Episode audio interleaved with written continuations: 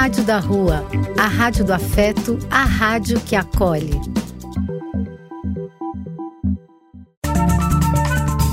Apoio: Casa de Vó, Banho para Geral e Instituto de Políticas Relacionais. Vai começar Dose Única medida certa de cultura, informação e cidadania. Começa agora! Olá, ouvintes das ondas da web, da rádio da rua, o som que fortalece a cidadania. Alô, ouvintes sintonizados na rádio Umbu Music News na Paraíba. Eu sou a Cláudia Pereira e este é o episódio 19 do Dose Única que você ouve também no Spotify e no YouTube.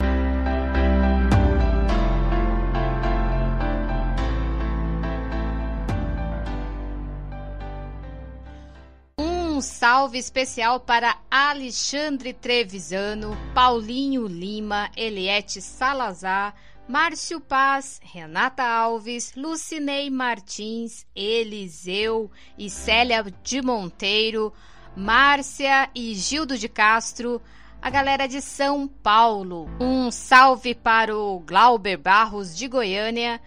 Abraços também para os ouvintes da cidade de Manaus e Brasília os ouvintes de Orobó, Casinhas, Bom Jardim em Pernambuco e os ouvintes de Umbuzeiro na Paraíba. Um abraço também para os nossos ouvintes da Argentina, Espanha e França. Sintam-se todos abraçados.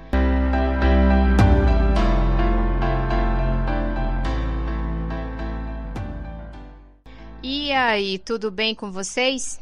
Por aqui nós seguimos na paz inquieta e na tranquilidade de um grilo. O nosso trato continua o mesmo, né? Vacina no braço, cuidados e máscaras. Temos aí mais uma variante, a Omicron, descoberta na África, que não é motivo para pânico e sim é, de mais atenção.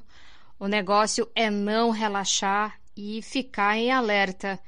E é isso que os especialistas nos dizem, né? Nada de pânico e sim é redobrar os cuidados e ter mais atenção. A preocupação em torno da Ômicron é em razão que essa variante ela apresenta um número maior de mutações. Por isso que os especialistas, os cientistas estão bastante preocupados com isso. Mas o que nós temos que fazer é aguardar as novas pesquisas sobre esse impacto que ela pode causar e como que as vacinas irão reagir. No Brasil, nós já temos mais de cinco casos confirmados, que já estão aí entre os estados de São Paulo, Brasília e Rio Grande do Sul. E diante essa, essa nova variante, várias cidades do país cancelaram as festas de fim de ano, o que eu considero atitude coerente. É, o Estado de São Paulo também determinou que o uso de máscaras em locais públicos é, ainda é necessário, então continuaremos aí utilizando as máscaras. São Paulo também cancelou as festas de fim de ano. E é isso aí, gente. Quem tomou a primeira dose da vacina, não esquecer de tomar a segunda. Quem tomou a segunda, ficar atento para tomar a dose de reforço. E quem não tomou nenhuma dose, se liga. Se liga, vai lá e fortalece a campanha da vacina sim. Por incrível que pareça, existe pessoas que ainda não tomou nenhuma dose da vacina. E isso não é em razão é, só porque a vacina não chegou em certos lugares. Mas é porque as pessoas resolveram não tomar mesmo, porque não acreditam né, na vacina. Infelizmente, isso é uma realidade.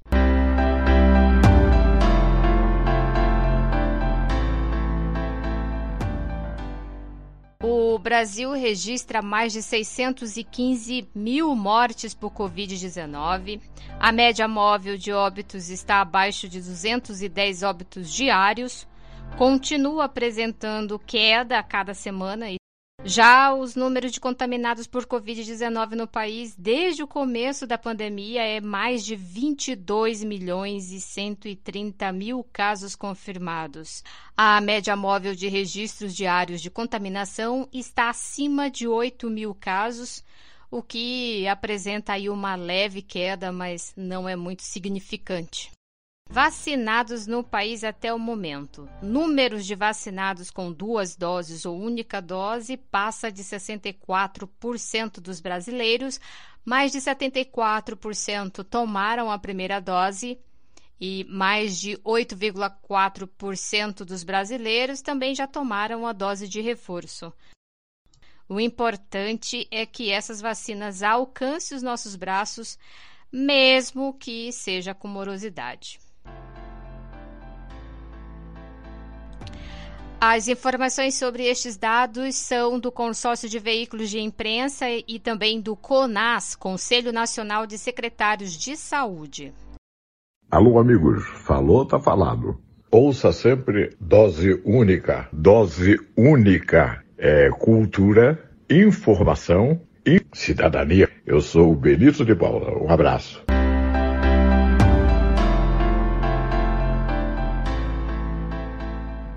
Seguimos com as nossas doses de notícias, informações e opiniões. Este episódio do Dose Única é especial, hein? Eu vou bater um papo com o vereador Eduardo Suplicy. Aguardem aí que é já já. Você está ouvindo Dose Única medida certa de cultura, informação e cidadania. Muito bem, vamos fazer um giro de notícias e informações.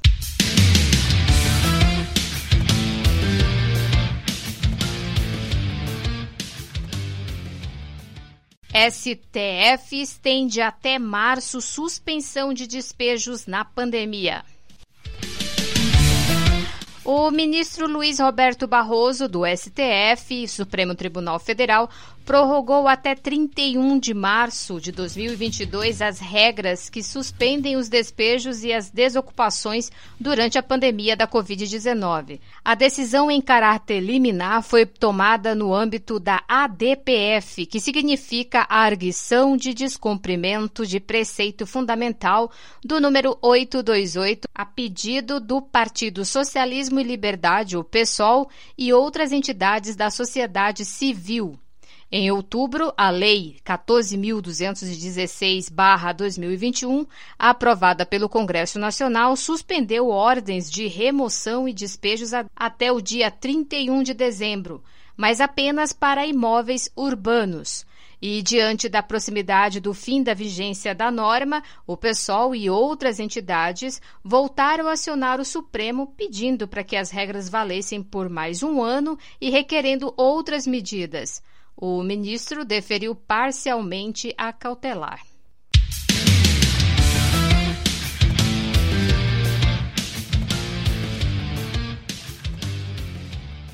Senado aprova PEC dos precatórios. A PEC, proposta de emenda à Constituição dos Precatórios, foi aprovada no Senado em votação de segundo turno por 61 votos a 10. Com a PEC dos precatórios, o governo planeja pagar 400 reais por mês para cerca de 17 milhões de pessoas em 2022. Agora, a pauta está na Câmara dos Deputados para ser analisada em razão do texto ter sido alterado no Senado. E aí você deve estar se perguntando aí, né? O que, que é esse, essa PEC dos precatórios? Ou o que, que é o precatório, né? E, e o que, que eu tenho a ver com isso? Tudo, nós temos tudo a ver com isso. Os precatórios são dívidas judiciais da União com pessoas físicas e jurídicas, e muitas dessas dívidas são de funcionários públicos, como professores, funcionários da, da área da saúde, servidores, enfim, é, servidores do Estado brasileiro, no geral. A PEC, ela, ela propõe o parcelamento das dívidas a ser pagas no ano que vem.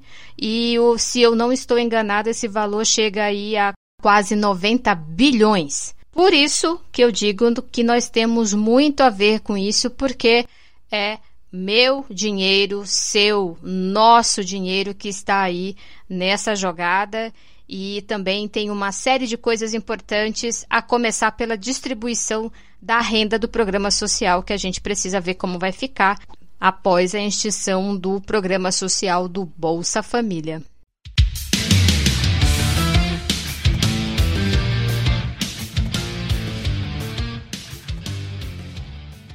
A PIB comunica à Comissão Internacional de Direitos Humanos invasão em casa de liderança do povo Munduruku. A Articulação dos Povos Indígenas no Brasil, a APIB, e diversas entidades apresentou uma comunicação à Comissão Internacional de Direitos Humanos informando sobre o ataque à residência da liderança indígena do povo Munduruku, a Alessandra Corapi. Além disso, foi reiterada a solicitação para que a comissão apresente à Corte Interamericana um pedido de medidas provisórias em favor dos membros e lideranças do povo Munduruku. Entre a noite do dia 12 de novembro e a manhã do dia 13, a residência da indígena Alessandra foi invadida em Santarém, no, no, estado do Pará. E levaram diversos documentos, o cartão de memória de uma câmera de segurança e também dinheiro. Alessandra foi integrante da comitiva indígena brasileira que foi à Conferência das Nações Unidas sobre as Mudanças Climáticas de 2021, a COP26, em Glasgow.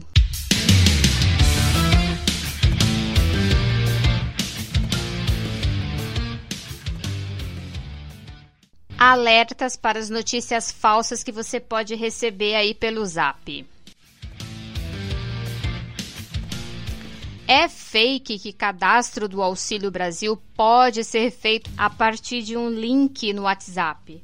É, tem circulado aí na, na, internet, nas redes de mensagens, a informação de que o cadastro para receber o Auxílio Brasil, o novo programa de transferência de renda, pode ser realizado por meio de um link. Esse link ele redireciona é, via WhatsApp para que as pessoas façam é, esse cadastro no, no, no Auxílio Brasil. Isso não existe, essa informação é falsa e o Ministério da Cidadania já esclareceu que o único aplicativo disponível para o acesso de dados referentes ao novo programa é o Auxílio Brasil Caixa. Portanto, é Mentira essa informação, caso você tenha recebido aí na sua rede de mensagem do WhatsApp.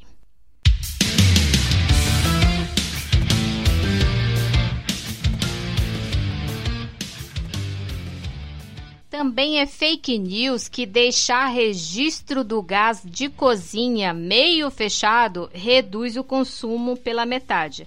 Essa também é outra informação que anda é, nas, nos grupos de mensagens aí de, de, WhatsApp e outras redes também. Já faz um tempo que esse vídeo circula na internet e tem milhões de visualizações.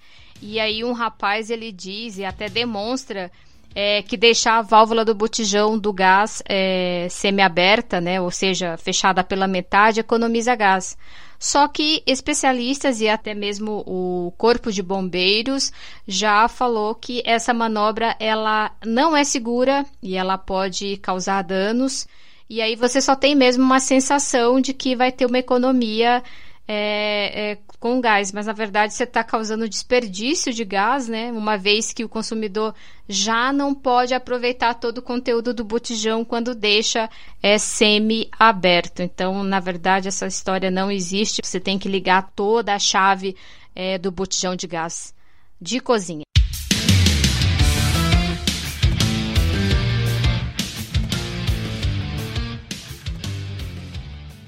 As notícias e informações que você acabou de ouvir teve como fonte Revista Fórum, CBN, Portal de Notícias G1 e Articulações dos Povos Indígenas, APIB.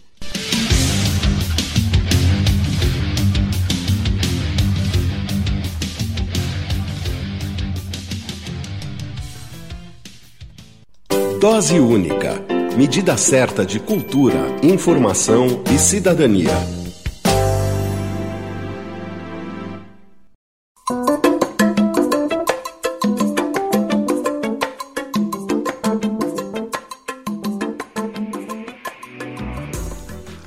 Neste episódio do Dose Única, participação especial.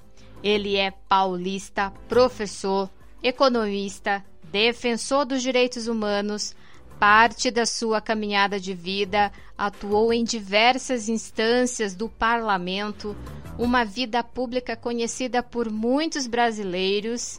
Tem 80 anos e acaba de lançar mais um livro, o primeiro volume de sua autobiografia Um Jeito de Fazer Política, que reúne 101 fotografias e tem prefácio escrito pelo rapper Mano Brown e também pelo teólogo Leonardo Boff. Ele é sempre o senador do Brasil, mesmo que esteja atuando na Câmara de Vereadores da cidade de São Paulo.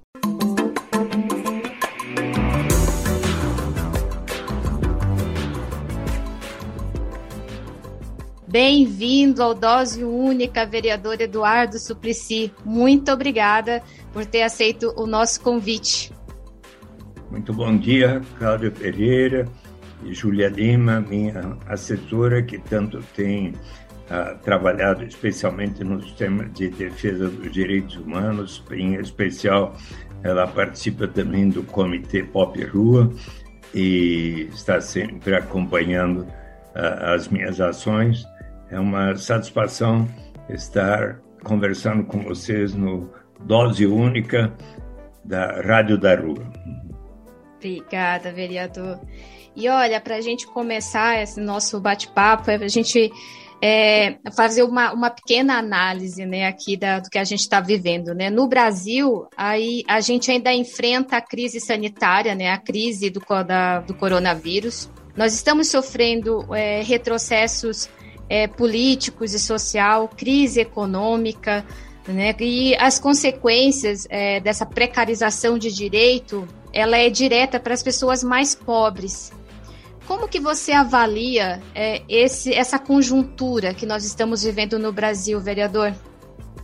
Olha, o Congresso Nacional está estudando, é, debatendo a medida número 1061 que institui o Auxílio Brasil, o Alimenta Brasil, e extingue um programa que tem 18 anos de vida uh, e que foi bem sucedido para justamente uh, contribuir para a erradicação da pobreza absoluta e que foi o programa Bolsa Família. Este está extinto por esta medida provisória uh, editada, publicada no dia 9 de agosto. E eis que, ah, por outro lado, em nome de um morador de rua, Alexandre da Silva, português, ah, de Porto Alegre, 51 anos, epilético, que vinha recebendo R$ 89,00 por mês do Bolsa Família, a Defensoria Pública do Rio Grande do Sul, da União, resolveu impetrar um mandado de injunção junto ao Supremo Tribunal Federal, que foi acatado por unanimidade e em abril último e uh, novamente uh, tomada a decisão no mesmo sentido de procurar obrigar o governo Jair Bolsonaro, a partir de 2022, a proverá toda pessoa que esteja em condição de pobreza absoluta ou pobreza extrema, que, segundo Marcelo Ara, que é o, o relator da, da, da, proposta de Auxílio Brasil, está em uh, a pobreza extrema está definida como 105 reais por mês e a pobreza absoluta 210 reais por mês. Então, por pessoa.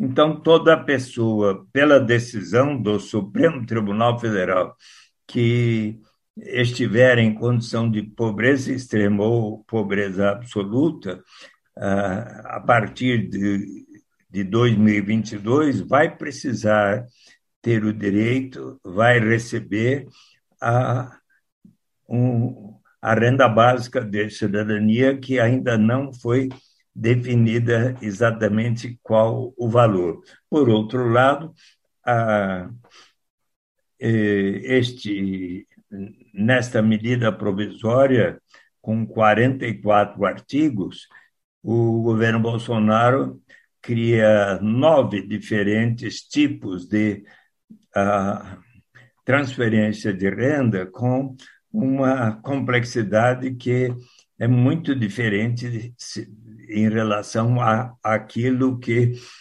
uh, foi aprovado por consenso de todos os senadores e deputados em dezembro de 2002 no Senado, quando eu era senador, novembro de 2003 na Câmara, inclusive na Comissão de Constituição e Justiça da Câmara, estava presente o então deputado federal Jair Bolsonaro, nada falou contra, então ele, isso significa que ele votou favoravelmente e numa linda cerimônia em 8 de janeiro de 2004, vai fazer 18 anos em janeiro próximo, o presidente Lula sancionou a lei que diz que será instituída por etapas a critério do Poder Executivo, começando pelos mais necessitados, a renda básica de cidadania, que um dia será universal e incondicional para todos, mas como assim? Até para Cláudia Pereira? Sim. Para o Pelé, para a Xuxa, para o Paulo Guedes, o Jair Bolsonaro, para o mais bem-sucedido empresário brasileiro, para o Eduardo Suplicy e a Júlia Lima também. Obviamente, os que temos mais iremos colaborar para que nós próprios e todos os demais venham a receber.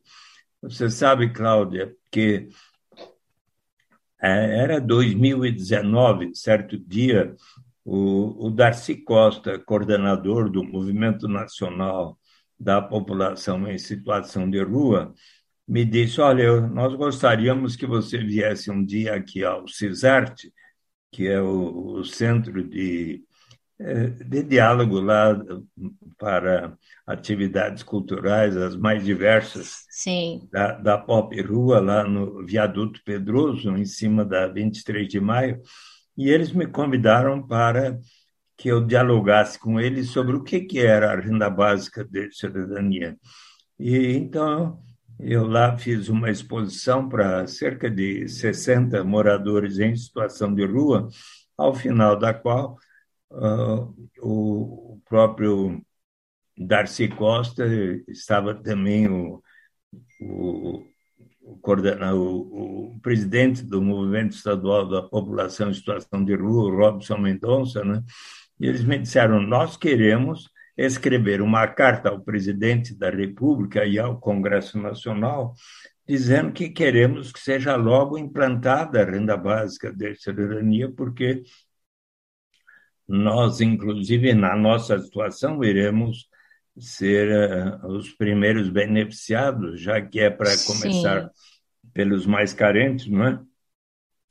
E eles escreveram essa carta, foi ao e o, o gabinete do presidente encaminhou para o, o ministro Osmar Terra, que era o da cidadania, agora é o João Roma, e que enviou ao secretário nacional de Desenvolvimento Social, que respondeu até numa forma uh, respeitosa e tudo, mas dizendo que ainda não era possível implantar a renda básica.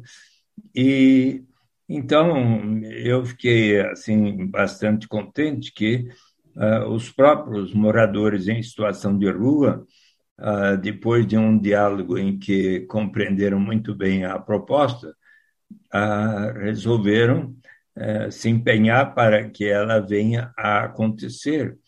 E eu estou hoje acompanhando este debate que está acontecendo lá no Congresso Nacional. Eu li o, o parecer deste Marcelo Aro, que ah, está propondo. Você sabe que foram apresentadas 460 emendas uh, para a votação desse projeto. Então, é capaz de o Congresso Nacional ter um longo debate a respeito. Ainda hoje, eu assisti a, na tarde de hoje há um, um diálogo que a Maria Osanira Silva e Silva, uma estudiosa dos programas Bolsa Família, Transferência de Renda e da Renda Básica, com Aldaís Esposati, Sim. Márcia Lopes e outras vão. E eu até enviei uma pergunta para elas, uh, por, por que que o Congresso Nacional, ainda mais diante desta decisão do Supremo Tribunal Federal, de dizer que a renda básica tem que ser lamentada e colocada em prática a partir de dos mais carentes no ano que vem, por que, que já não, não se avança? O programa Bolsa Família, que resultou de da unificação e racionalização do Bolsa Escola, do Bolsa Alimentação, do Auxílio Gás, do Cartão Alimentação, desde 2003 eh, em diante, e contribuiu significativamente para diminuir a pobreza extrema, a pobreza absoluta e a desigualdade no Brasil, especialmente de 2003 até 2015 mas desde então, com a recessão, o desemprego e tudo, uh, o que temos visto é um aumento da pobreza, da população em situação de rua, especialmente aqui em São Paulo. Uh, você sabe que fomos à Praça da Sé e, ao, e ali ao pátio do colégio. Olha, em relação ao, ao que se via lá, a, digamos, há cinco anos atrás, o, o número de pessoas vivendo ali em barracas ou às vezes fora das barracas e não apenas em outras praças também, embaixo de viadutos, ou na Praça Princesa Isabel, Muita no centro, gente. mas em todos os bairros é visível o, o aumento do número de pessoas em situação de rua, famílias com crianças e tudo, em, em Bebês recém-nascidos, né, vereador? Sim. Tinha um bebê é. de 20 dias lá com o pai e a mãe. Exato, e, e que compareceram ontem no nosso gabinete para conseguir uma passagem para ir para a Bahia uh, e, e pedimos ao, ao sistema lá do, do Pop Rua para averiguar da possibilidade de prover uma passagem para esse casal ir a, com seu nenê recém-nascido até lá. Mas, ah, enfim, no, no momento em que se poderia avançar na direção da renda básica, ah, o programa Bolsa Família foi muito bem compreendido, inclusive pela população beneficiária carente, ah, nas suas condicionalidades de, ah, de, de frequência das crianças e adolescentes à escola e de realização de vacinas para as crianças até seis anos de idade, algo que é fácil de compreender e tudo. Mais fácil ainda será quando tivermos a renda básica incondicional, mas o governo resolveu criar nove tipos de transferência de renda, e só para ler aqueles 44 artigos que definem é, essas, esses diversos tipos de auxílio Brasil, é uma coisa um tanto complicada, então é, eu aqui aproveito para transmitir aos membros do Congresso Nacional por que não avançarmos mais rapidamente em direção à renda básica. Você sabe, Cláudia Pereira, o, o, o Brasil é o primeiro país do mundo na, no planeta Terra que aprovou uma lei para instituir a renda básica universal. Você sabe que mais e mais pessoas, laureados com o Prêmio Nobel de Economia e da Paz, eh, estão defendendo a instituição da renda básica. Eu já falei bastante, não é, Cláudia? Mas eu, Eu vou, vou pegar a deixa e, e falar um pouquinho, porque o cenário que você descreveu também junto com a Júlia, que é aqui no centro de São Paulo, no, no, pátio do colégio, na Praça da Sé, que a gente vê visivelmente, e aí aqui para as outras zonas é, de, de, São Paulo, por exemplo, em Santo Amaro, onde eu estou, né, essa realidade ela é cruel, e aí esse cenário também se estende por todo o Brasil, e a gente vê percebe, é muito visível que a vida não é colocada em primeiro lugar. E quando você fala esse projeto que você, é, você construiu, né, também, que é a renda básica de cidadania, né, que o próprio é, STF também já, já fez a, a menção sobre esse projeto. E aí a gente tem esse retrocesso nas, na, na, precarização de direitos das, das, pessoas né, em situação de rua, das pessoas que estão em situação vulnerável. Hoje, a gente tem 14,9 milhões de pessoas que estão abaixo da linha de pobreza. Por que, que é tão difícil, é, vereador? É compreender que essa proposta que você fez é uma construção de uma nova economia. Por que é tão difícil? Olha, na verdade, é uma coisa de boa vontade de querer compreender. É claro que, de pronto, uh, se você quisesse pagar a todos quase 213 milhões de brasileiros e brasileiras uh, uma renda básica de cidadania, isso iria custar bastante. Uh, será possível?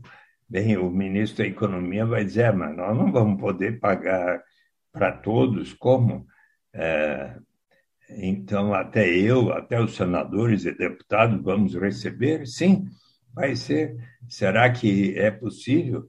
Veja, ah, outro dia eu estava vendo o orçamento da, do, da renda básica, digamos, está para o, orçamento do Bolsa Família e para o próximo ano ou este ano é algo é, de 35, 6 bilhões de reais, ou, e vamos supor que seja 40 e poucos bilhões de reais, ah, e, e, obviamente, para se pagar uma renda que, modesta que fosse, se fosse 100 reais por mês para todos brasileiros e brasileiras, isso seria da ordem de 250 e tantos bilhões de reais, Será uma coisa possível?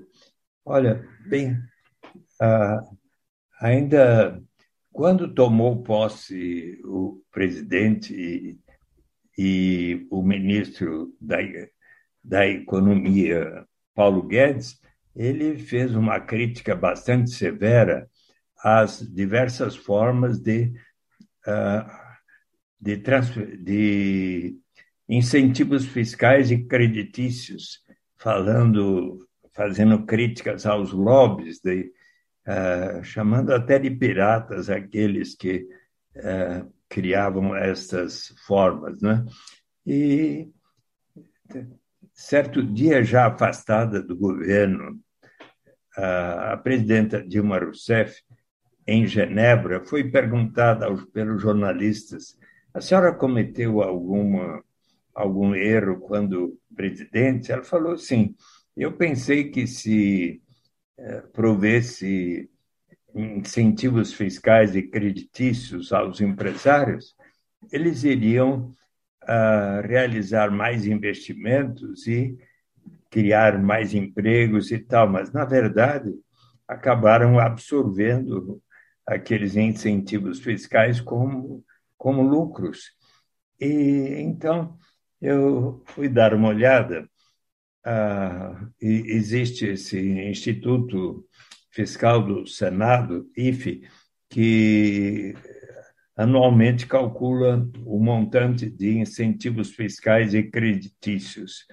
Então, é da ordem de mais de 370 bilhões de reais. Ora, a maior parte dos incentivos fiscais e creditícios corresponde a transferências de renda que são providas àquelas pessoas que detêm maior riqueza. Ah, então, se nós ah, utilizássemos pelo menos uma parte considerável destas transferências de renda aos que têm mais para para toda a população, até para os que têm mais e de maneira igual para todos, nós conseguiríamos sim uh, instituir a renda básica universal. Só para ilustrar, Cláudia Pereira, que não é algo impossível, é algo que está em mãos do, de nós brasileiros realizar. Você já esteve em algum lugar do planeta Terra que paga um, um, um, dividendo, uma renda a todas as pessoas? Você já esteve lá, Cláudia? Não. E quando é que você vai? Estou aqui. ah, mas não é em Santo Amaro, por enquanto. Santo não. Amaro ainda não conseguiu, mas você gostaria que eu explicasse como é e como funciona? Sim, eu gostaria e todos querem ouvir, sim, como, como funciona, vereador. Olha, no início dos anos 60, o prefeito de uma pequena vila de pescadores, como tantas existem no litoral paulista e brasileiro, observou que de lá saía uma grande riqueza na forma boa parte da população continuava pobre. Então, disse o prefeito aos seus concidadãos: Nós vamos criar um imposto de 3% sobre o valor da pesca para instituir um fundo que a todos pertencerá. Mas o imposto sou contra, enorme resistência. Precisou cinco anos para ele persuadir a comunidade. Uma vez instituída, deu tão certo que dez anos depois ele se tornou governador do estado do Alasca.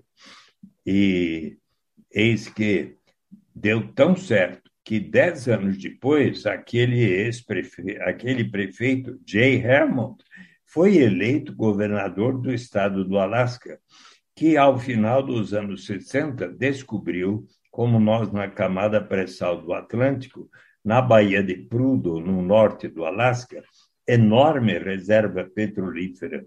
Então, o governador Jay Hammond disse, disse aos seus, então, 300 mil habitantes, que hoje são 750 mil. Nós precisamos pensar não apenas na geração presente, mas na vindoura, porque o petróleo, como outros recursos naturais, não era renovável. Vamos separar pelo menos 25% dos royalties decorrentes da exploração dos recursos naturais para instituir um fundo que a todos pertencerá. E ele, então, quis que houvesse um, um, um, um referendo para todos tomarem a decisão. 76 mil disseram sim, 38 mil, dois para um, venceu.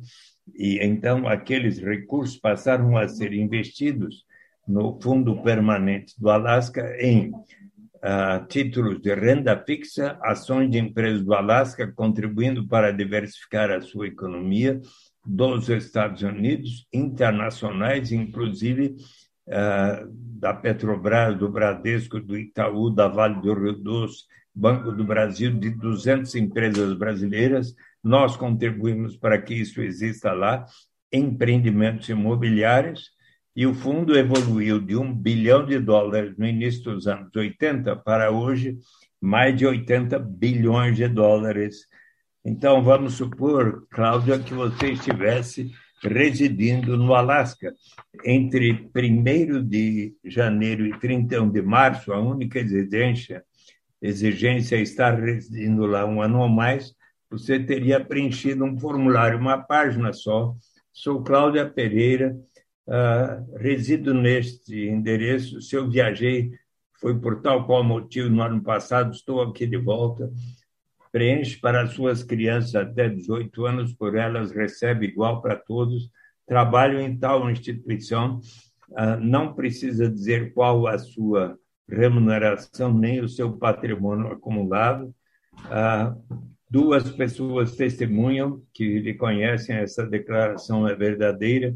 Se você assim tivesse procedido entre 1 de janeiro e 31 de março, ao final de setembro ou começo de outubro, se lá estivesse, você teria recebido nos primeiros anos 80, 300, depois 400, 500. Em 2008, quando o preço do petróleo foi lá para cima, foram 3.200 e tantos dólares por pessoa.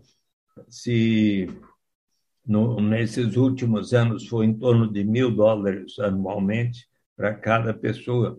Consequência, 1980, Alasca, o mais desigual dos 50 estados norte-americanos, hoje, junto com Utah, ambos, Utah e Alasca, com 0,42 de coeficiente Gini de desigualdade, são os dois estados mais igualitários do, dos Estados Unidos e constitui suicídio político para qualquer liderança ali propor o fim desse sistema. Eu estive lá por sete dias em nos anos 90 e, e pude ver os comentários tão positivos da população a respeito.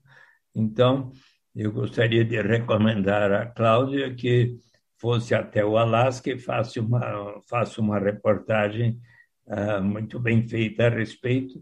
Mas depois de ir até o Alasca, você pode ir até Macau, ex-colônia portuguesa, uh, que uh, quando Mao Tse-tung venceu a, a Revolução,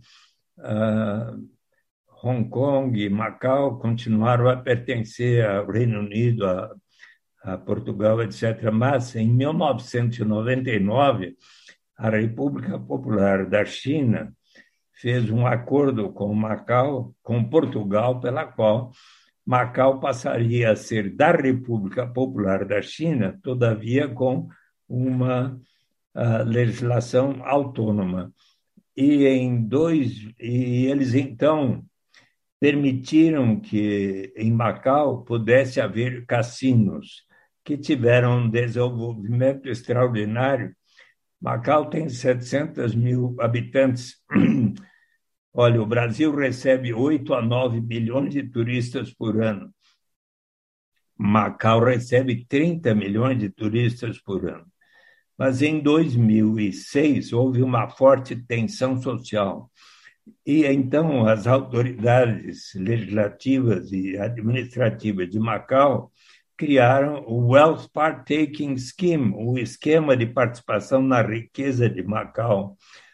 Todos os habitantes passariam a receber, passaram a receber uma renda básica uh, que começou a ser paga em 2008 com 4 mil patacas, 5 mil, 10, no ano passado, 10 mil patacas, cerca de 1.240 dólares por mês, por, por ano, digamos, pai, mãe, três crianças, dá mais de 6 mil dólares por ano, mais de 500 dólares por, por mês para a família. E eu estive lá em 2016 e avaliei e conversei muito com todos que eu encontrava e percebi que todos achavam positivo. Eu, eu também estive, estou fazendo o roteiro da sua próxima viagem de reportagem, tá bom? Eu estive na Namíbia, na vila de Otiveiro, e vi lá uh, uma experiência muito positiva. Uh, na Finlândia, houve dois anos de pagamento a, a, a pessoas num teste formidável que teve bons resultados. E em 2019, em janeiro, eu também te convido para você ir lá, eu fui fazer uma visita às vilas rurais pobres do Quênia, porque uh, uma instituição denominada Give Directly, dando diretamente, foi criada por quatro uh, formandos de Harvard e do MIT receberam um, um prêmio para uma instituição de combate à pobreza, receberam um prêmio da Google, 2 milhões e meio de dólares, mais 25 milhões da, das empresas do Vale do Silício e mais contribuições voluntárias. Juntaram 30 milhões de dólares e iniciaram uma experiência de se pagar nas vilas rurais do Quênia a todos os adultos de 18 anos ou mais, homens e mulheres, uh, 22 dólares por mês. E eu estive lá com, uh, por oito dias, junto com a Mônica Dallari, e fizemos um. E perguntamos às pessoas, quando vocês passaram a receber a renda básica, que tal passaram a trabalhar mais ou menos? Ah, muito mais, porque aqui passamos a a, a, plantar mais verduras, legumes e tudo na, na área aqui perto de casa, outros que compraram aparelhos de pesca para pescar muito mais, outros que outra família que comprou uma motocicleta para o transporte de pessoas e coisas e assim por diante. E como foi o grau de solidariedade na vila muito maior Bem, primeiro nós aqui, ó, marido e mulher, no dia que chega, nós nos reunimos para ah, decidir no que gastar. Qual é a primeira prioridade? Ah, é a educação de nossas crianças e adolescentes. E o que, que vocês fizeram? Ah, a gente melhorou, trocou o teto que era de sapé por teto, teto de madeira, fez, alguns puseram até energia solar, compraram móveis, ah, melhoraram camas, sofás, é, algumas melhorias dentro da casa, da iluminação, etc. O, o que se percebeu lá, especialmente, querida Cláudia Pereira, para as mulheres, foi muito importante. Veja que um, uma instituição fez lá uma pesquisa e verificou que a violência doméstica contra as mulheres, depois de dois anos, havia diminuído em 51%. Ah, ou seja, do ponto de vista das mulheres, é, também será muito importante a renda básica de cidadania. Então, eu já fiz um roteiro para suas próximas reportagens, tá bom? Olha, os exemplos que você citou e o roteiro que você fez para mim seria o ideal se nós fizéssemos todos juntos. Eu acho que é mais do que suficiente, né, vereador, para a gente dizer que como não é difícil a gente mudar a realidade social do nosso país, que é tão rico, né, e tem é. riquezas minerais, nós temos uma extensão territorial gigantesca, nós temos uma costa é, maravilhosa que a gente pode produzir alimentos e a gente fica se perguntando por que, que nós ainda tem, temos esse número de pessoas passando fome e milhares de pessoas que estão sendo despejadas de suas casas não é difícil né, essa proposta, essa, essa ideia. Você é uma esperança, né, pra, pra, com a sua ideia para o que a gente deseja no futuro. É muito difícil. A gente pode, pode ser que a gente alcance. Eu acho um dos teus desejos é que essa renda seja real, né, que a renda básica possa ser efetivada de fato. O que, que a gente pode fazer para ajudar você também nessa, nessa luta para que ela seja uma realidade tão próximo? Quem sabe você possa organizar um diálogo meu com o Paulo Guedes, não é? pela Rádio Rua, para a gente ter um, uma conversa aí. Eu, eu, gostaria que você também ah, fizesse uma entrevista com uma pessoa que eu acredito que ah, você gosta muito eh, e admira, que é um, um, um chefe de Estado, né? um dos mais importantes do mundo hoje eu vou lhe recomendar. Está se referindo ao Papa Francisco? Ah, exatamente, aqui está. Vamos sonhar juntos. Você já leu? Ainda não li, não. Mas eu tenho conhecimento da encíclica que ele fez, que ele, a gente estudou um pouquinho sobre esse debate, em que ele, ele não só apoia, e como ele diz que é o desenvolvimento, né? A maneira como a gente pode criar justiça de igualdade para todo mundo. Exatamente. E no livro Vamos Sonhar Juntos, você sabe o que ele fala sobre a renda básica universal? Eu não, você pode contar para gente? Sim. Na página 143, depois você compra o livro, tá? Reconhecer o valor do trabalho não remunerado para a sociedade é vital para repensarmos o mundo pós-pandemia seja a hora de explicar conceitos como o da renda básica universal, também conhecido como imposto de renda negativo, um pagamento fixo incondicional a todos os cidadãos que poderia ser distribuído através do sistema tributário. A renda básica universal poderia redefinir as relações no mercado laboral, garantindo às pessoas a dignidade de rejeitar condições de trabalho que as aprisionam na pobreza. Daria aos indivíduos a segurança básica de que precisam, eliminando o estigma do seguro-desemprego e facilitaria a mudança de um trabalho para outro, como cada vez mais os imperativos tecnológicos do mundo trabalhista exigem. Políticas como essa também podem ajudar as pessoas a combinar tempo dedicado a trabalho remunerado com tempo para a comunidade. Veja que com que humanismo e percepção o Papa Francisco ah, ah, coloca como mais um aliado seu nessa batalha. Olha, e a proposta que você faz a, a, ter uma reunião com o Paulo Guedes, essa eu não não dá, eu não posso dizer que vou conseguir, mas a gente pode tentar. Mas olha, para a gente finalizando, vereador, tudo que você falou aqui é é esperança, né? A gente precisa motivar a esperança e também viver com uma utopia para que a gente tenha um mundo melhor.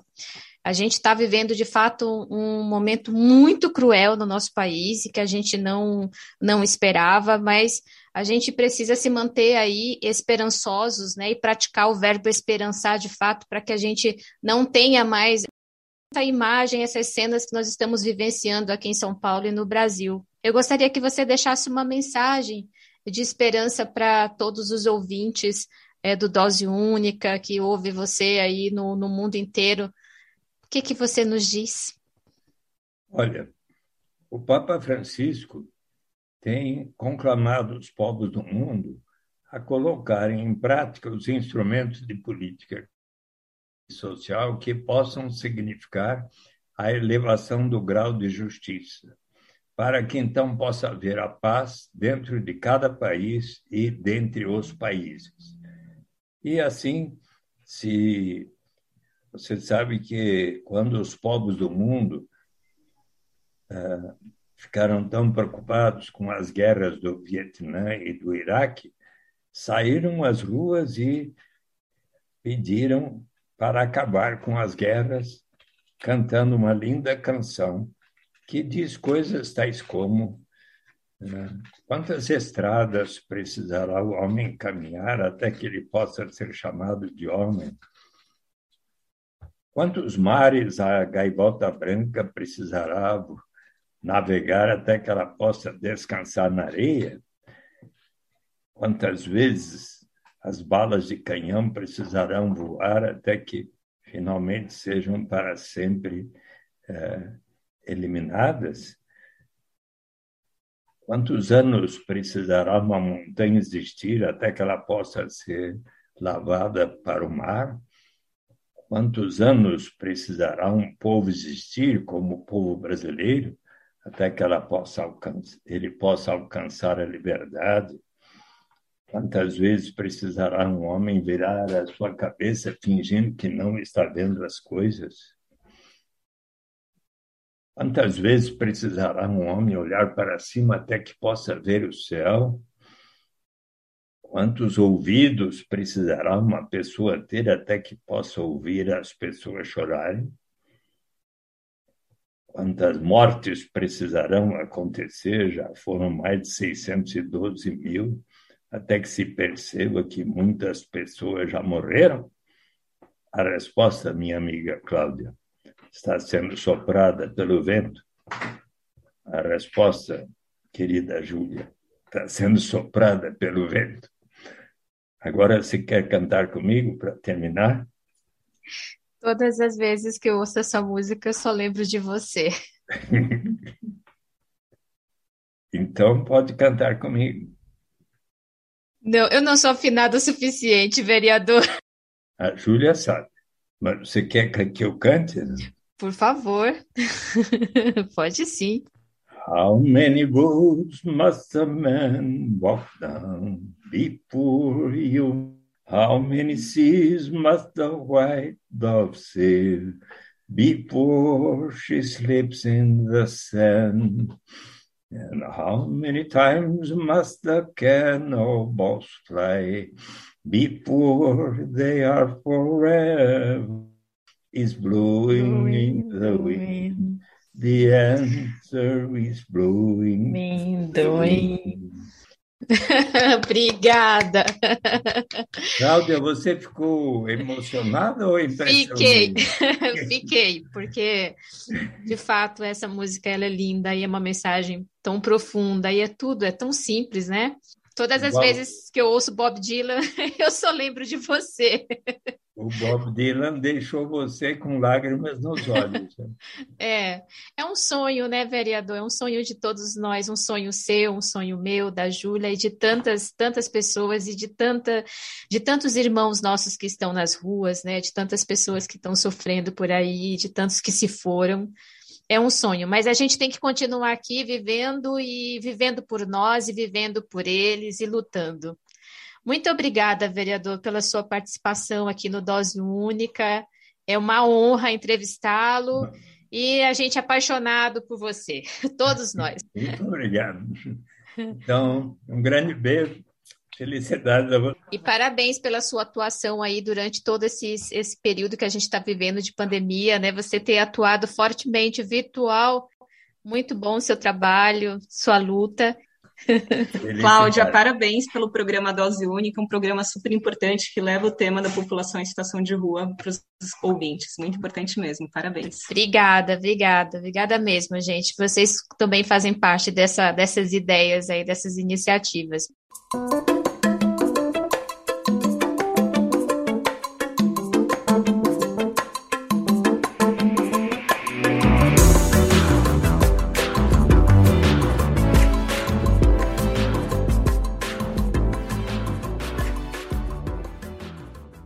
Não tem como não ficar emocionada, né, gente? É, obrigada, Júlia, Júlia Lima, que acompanhou o nosso bate-papo, e a Júlia também acompanha a caminhada do vereador Eduardo Suplicy e também a luta da Pop Rua na cidade de São Paulo. Muito obrigada, Júlia. Nosso sempre senador Eduardo Suplicy. Nós somos gratos pela partilha e pela luta nessa tua caminhada que, de valorização da vida. Então, é, Suplicy nos diz e também exemplifica né, que é possível dividir a riqueza que nós temos entre os mais pobres em nosso país. Né? E o Suplicy deixa claro que é possível sim fazer uma nova economia, promovendo autossustentabilidade com todas as riquezas que temos. A renda básica é para termos vida digna, é uma porta para todos os outros direitos, é um benefício que pode atender as despesas mínimas de cada pessoa, como a alimentação, a educação, a saúde, e nós podemos acrescentar também aqui o direito à moradia. Então, que a renda básica se torne realidade num futuro muito próximo, seja realidade que esse sonho que é do vereador Suplicy, que é de todos nós brasileiros, se concretize, seja real. Amém. Axé, Aueire, aleluia. Que assim seja. Muito obrigada, vereador Suplicy. Saúde, saúde para você, vida longa nos seus 80 anos de vida. Muito obrigada. Eu agradeço em nome de todos, de todos que te admiram.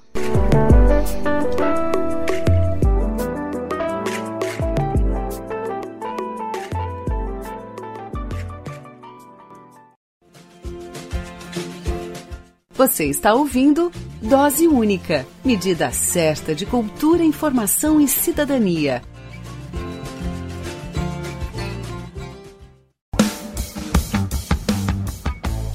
Muito bom, muito bom, valeu. Encerramos o episódio 19 do Dose Única, apresentado por mim, Cláudia Pereira, produção Walter Souza, Deixo, como sempre, o meu recado: use máscara, tome vacina, se cuide, colabore com doações para a Pop Rua da sua cidade.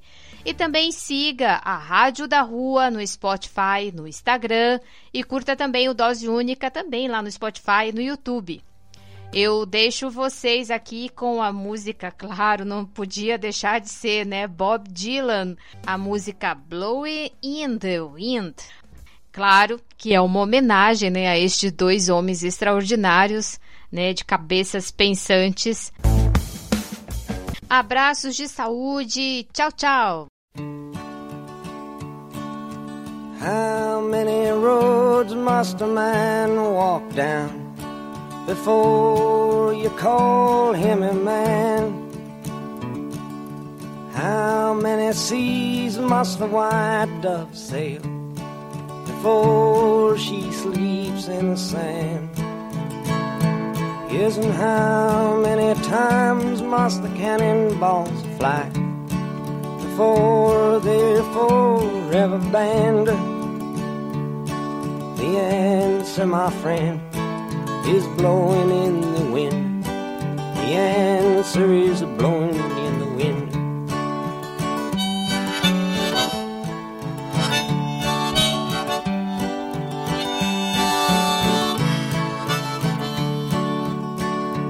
Yes, and how many years can a mountain exist before it is washed to the sea? Yes, and how many years can some people exist before they're allowed to be free? Yes, and how many times can a man turn his head and pretend that he just doesn't see the answer, my friend, is blowing in the wind. The answer is blowing in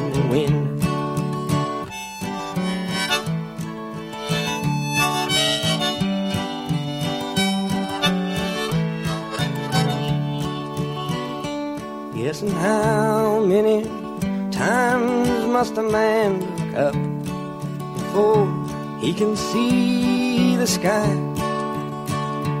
Yes, and how many ears must one man have before he can hear people cry? Yes, and how many deaths will it take till he knows too many people have died? The answer, my friend is blowing in the wind. The answer is blowing in the wind.